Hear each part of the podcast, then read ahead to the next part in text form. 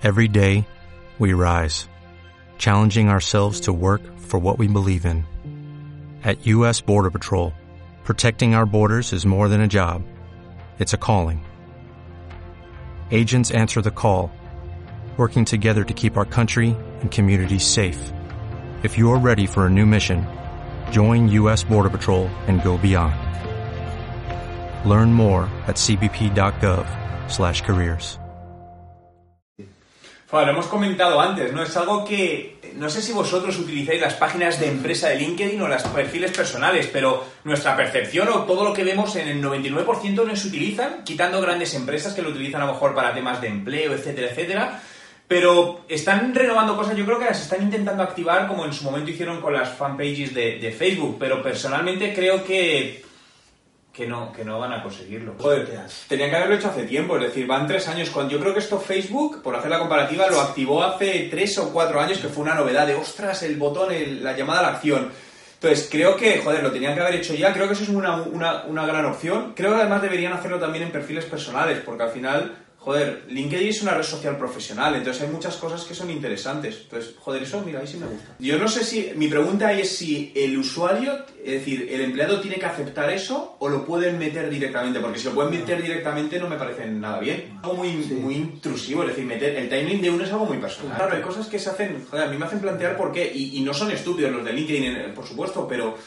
No sé por qué hacen eso. Me gustaría preguntarle al jefe de desarrollo o a quien mande esto, oye, ¿por qué? Solo esa pregunta, contéstame el por qué. Pero es curioso, yo creo que es un tema cultural, porque yo creo que los eventos se utilizaban mucho aquí al principio, se dejaron de utilizar, por ejemplo, a nivel personal, pero en Canadá se usa mucho a nivel personal. Es decir, allí nos invitaban a un cumpleaños y te llegaba por un evento privado que se hacía en, Facebook y te invitaban y se montaba y todo.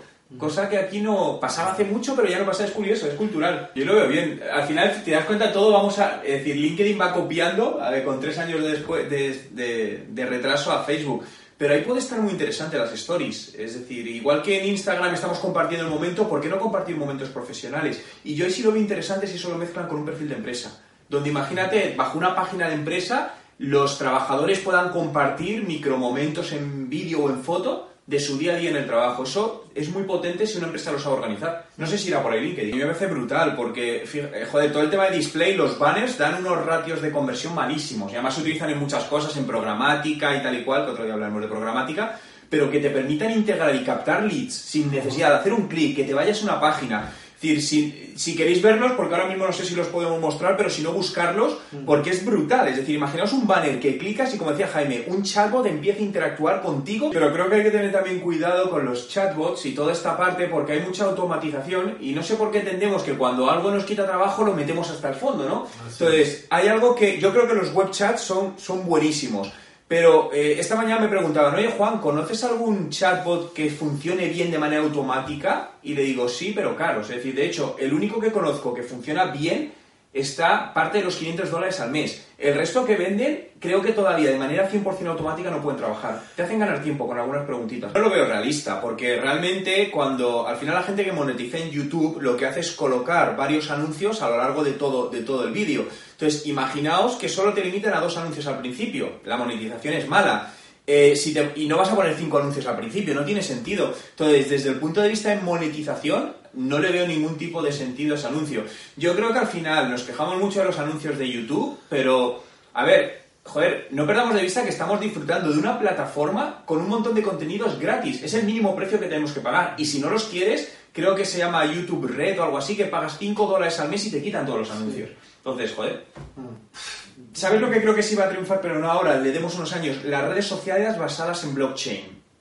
Que al final lo que hacen es que tú seas dueño de tus datos. Es decir, a día de hoy tú no eres dueño de nada. Es decir, YouTube, Facebook están ganando dinero con tus datos. Es decir, y aparte tú te quieres mover de red social y has perdido absolutamente todo. Entonces, las redes basadas en blockchain, que ya hay alguna, hay una que es Steemit, por si queréis mirarla, Imaginaos que toda esa información que has subido te la puedes descargar y cargar en otra red social y tú eres el dueño, tú la monetizas. Entonces yo creo que eso sí, blockchain, yo 100% que es el futuro, es la solución a todos los problemas, la mayoría de problemas en este mundo de corrupción. Eso para empezar, a todos los niveles. Es decir, imagínate, te pongo un ejemplo, todos los temas de corrupción político. Al final, tú, tú imagínate que tú y yo somos notarios y, o trabajamos en, la propiedad de registro de inmuebles de, Madrid. Tú y yo tenemos la potestad de cambiar y quitar la casa a una persona. Cambiado el registro. Esto ha pasado en algunos países, entre ellos creo que fue en Haití, y mucha gente de repente perdió todas sus casas. Bien, si esto lo haces con blockchain, sería imposible que pasase, porque no depende de dos personas, depende de una réplica.